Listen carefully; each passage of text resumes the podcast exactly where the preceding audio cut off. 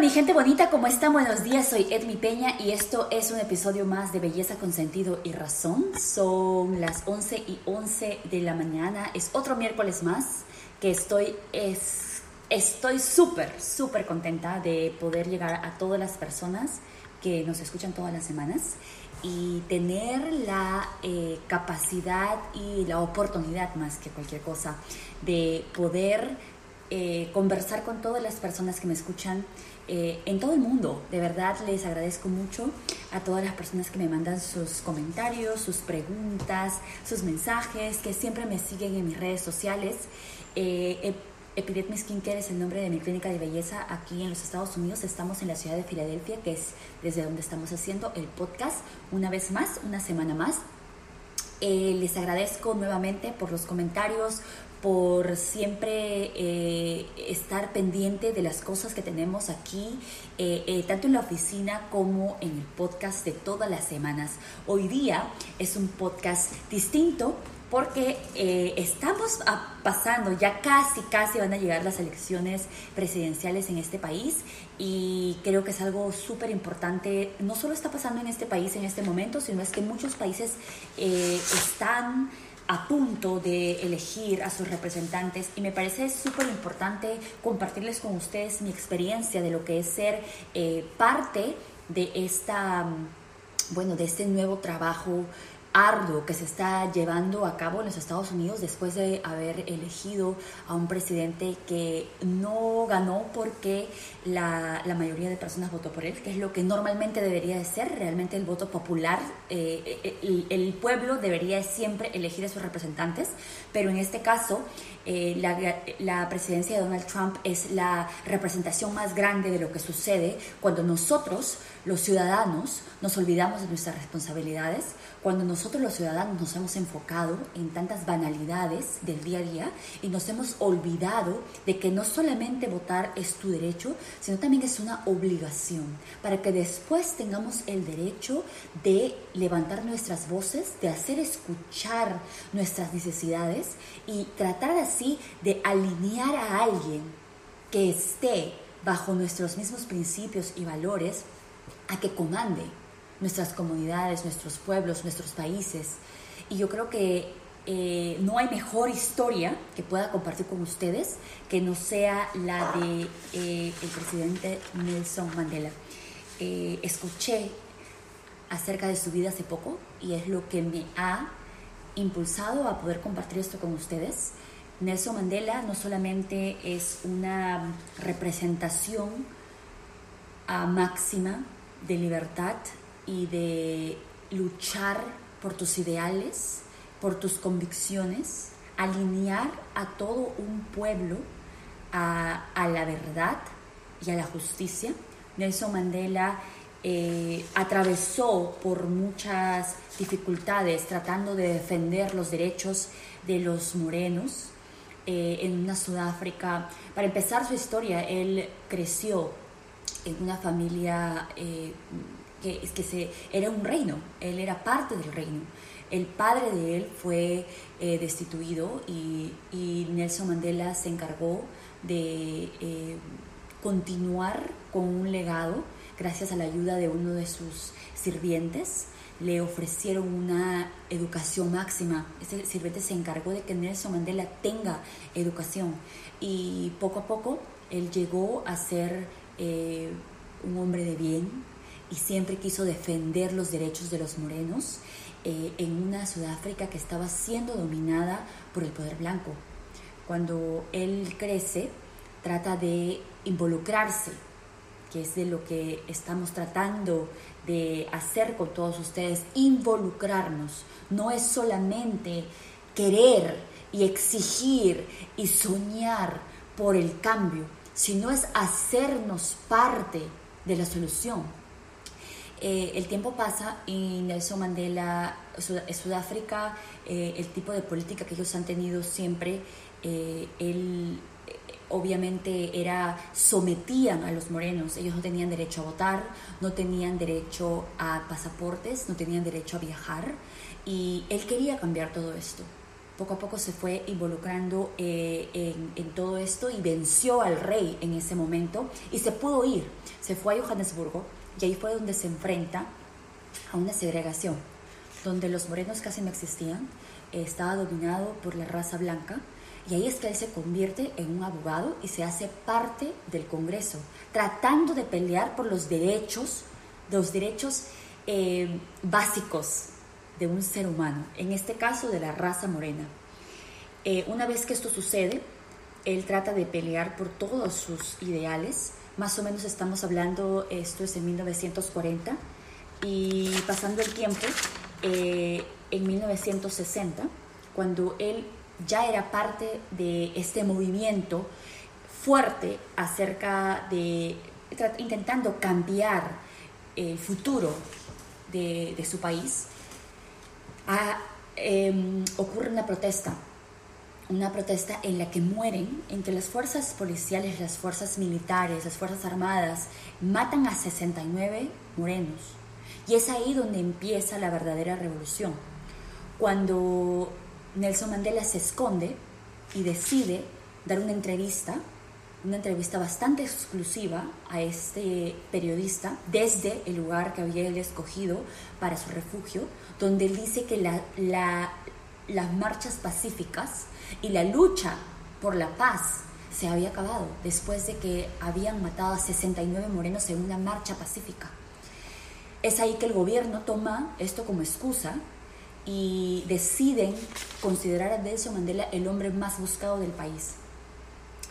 El tiempo, el tiempo pasa y Nelson Mandela es apresado y lo condenan a cadena perpetua.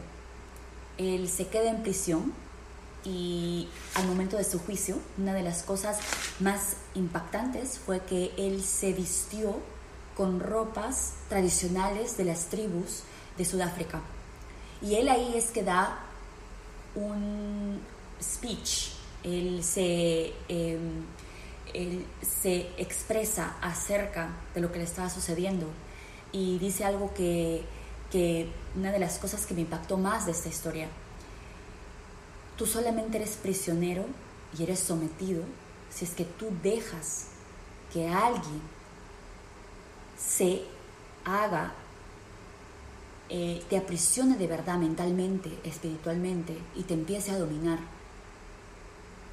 Si tú decides que no importa tus circunstancias y no importa lo que te esté sucediendo, tú vas a mantener tus convicciones y tus ideales fuertes, tú vas a poder mantener tu espíritu intacto. Esto es antes de que él supiera el tiempo que él iba a pasar en prisión, siendo haciendo, haber, habiendo sido condenado a, a cadena perpetua. Pero él quería mantener su espíritu y sus, y sus ideales claros. Además dice de que toda la lucha que él había, en la que él había invertido su vida entera, se casó, se divorció porque estuvo, estuvo totalmente comprometido con la lucha de liberar a su país. Él dice que todo eso para él valió la pena y además que Él está dispuesto a morir defendiendo sus ideales y los ideales de su gente. Pasa el tiempo, mientras que él estaba en la cárcel, eh, pierde a su mamá, pierde a su hijo y no lo dejan asistir a ninguno de estos dos funerales. En más o menos 1980, él, él en todo este tiempo se vuelve a casar, conoce a una mujer que fue la persona que lo mantuvo eh, que se mantuvo apoyándolo en todo momento, que lo mantuvo eh, consciente de que todavía nada estaba perdido, a pesar de que estaba condenado a cadena perpetua. Y más o menos en, los, eh, en 1980 se inicia una campaña pidiendo la liberación de Nelson Mandela. más o menos a mitad de los 80, ya casi llegando a los 90, los poderes internacionales empiezan a, empiezan a concentrarse en presionar al gobierno de eh, Sudáfrica para liberar a Nelson Mandela. En febrero de 1990, el presidente, el representante, el, el, mandatario más alto en Sudáfrica decide empezar una negociación con Nelson Mandela desde su prisión En febrero de 11 de 1990 lo liberaron después de 27 años. Cuando esta es, este una de las cosas que yo los invito a quizás leer un poco más, quizás ver los videos, escuchar eh, todas las todas las los speech de Nelson Mandela, todas las veces las que él se expresó y se dirigió al pueblo sudafricano. Cuando él salió de la cárcel, después de 27 años, que fue sometido, que fue abusado, que fue explotado, que, fue, que tenía que realizar trabajo de construcción, de migrantes, de humillación, tú esperas que una persona salga y, con, y, haya creado y haya, eh, y haya cosechado en el corazón el odio hacia las personas que lo habían sometido. Yo creo que sería, un, sería una reacción normal, creo yo. Pero Nelson Mandela solo tenía perdón en el corazón. Y su única misión era demostrarle al pueblo sudafricano que él ya había perdonado y que ellos tenían que estar dispuestos a perdonar. Él sale de la prisión y tú, piensas, ok, ese es el tiempo en el que Nelson Mandela va a poder continuar con su vida, va a poder eh, quizás continuar el trabajo que él había empezado hace muchos años, pero tú te imaginarás, 27 años las personas mueren, las nuevos, niños nacen, o sea que Nelson Mandela se convierte en casi un mito, ¿verdad? Mucha gente no, sabía, no lo había visto nunca, no, no le podían poner eh, la imagen, el, rostro de él a, a su historia. Entonces él tuvo que, de una u otra forma, reiniciarse en toda esta lucha, en todo, en todo este, este camino que él ya había iniciado, pero que él quería continuar.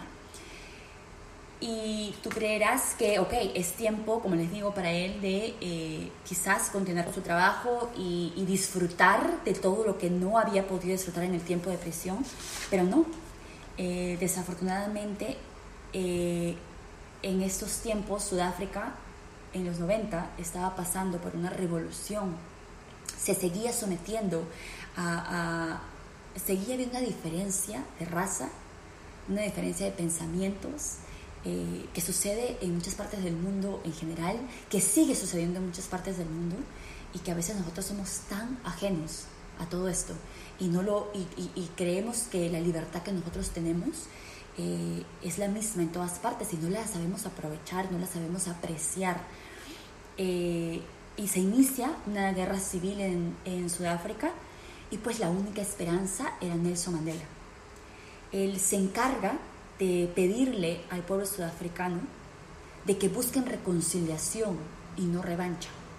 Por esto, en 1993 le dan un premio Nobel que él recibe junto a la persona que había estado en el poder por todo este año, el apellido de esta persona es Clark, de Clark, él recibe el premio Nobel como símbolo de que él había perdonado al pueblo sudafricano y que juntos tenían que continuar peleando por sus derechos y tenían que continuar el trabajo que él había iniciado hace tantos años.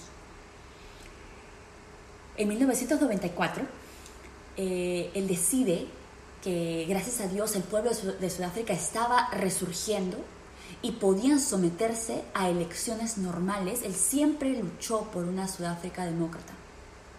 Y en este momento se iban a, realizar las primeras elecciones en las que todos los sudafricanos tenían el derecho a votar, incluyendo los morenos. Era la primera vez que Nelson Mandela iba a votar. Y adivinen qué, también era el candidato a la presidencia.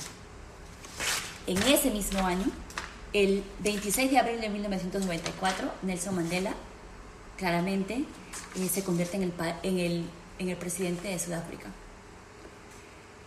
Una de las historias más, eh, para mí, invigorantes, eh, que te recuerdan que hay muchas cosas que nosotros no sabemos valorar, que quizás por ignorancia. Y yo creo que no hay más ignorante que el que se quiere quedar en la ignorancia, el que entiende que hay algo que no sabe, el que entiende que hay algo en el que no tiene experiencia y quiere mantenerse en ese estado.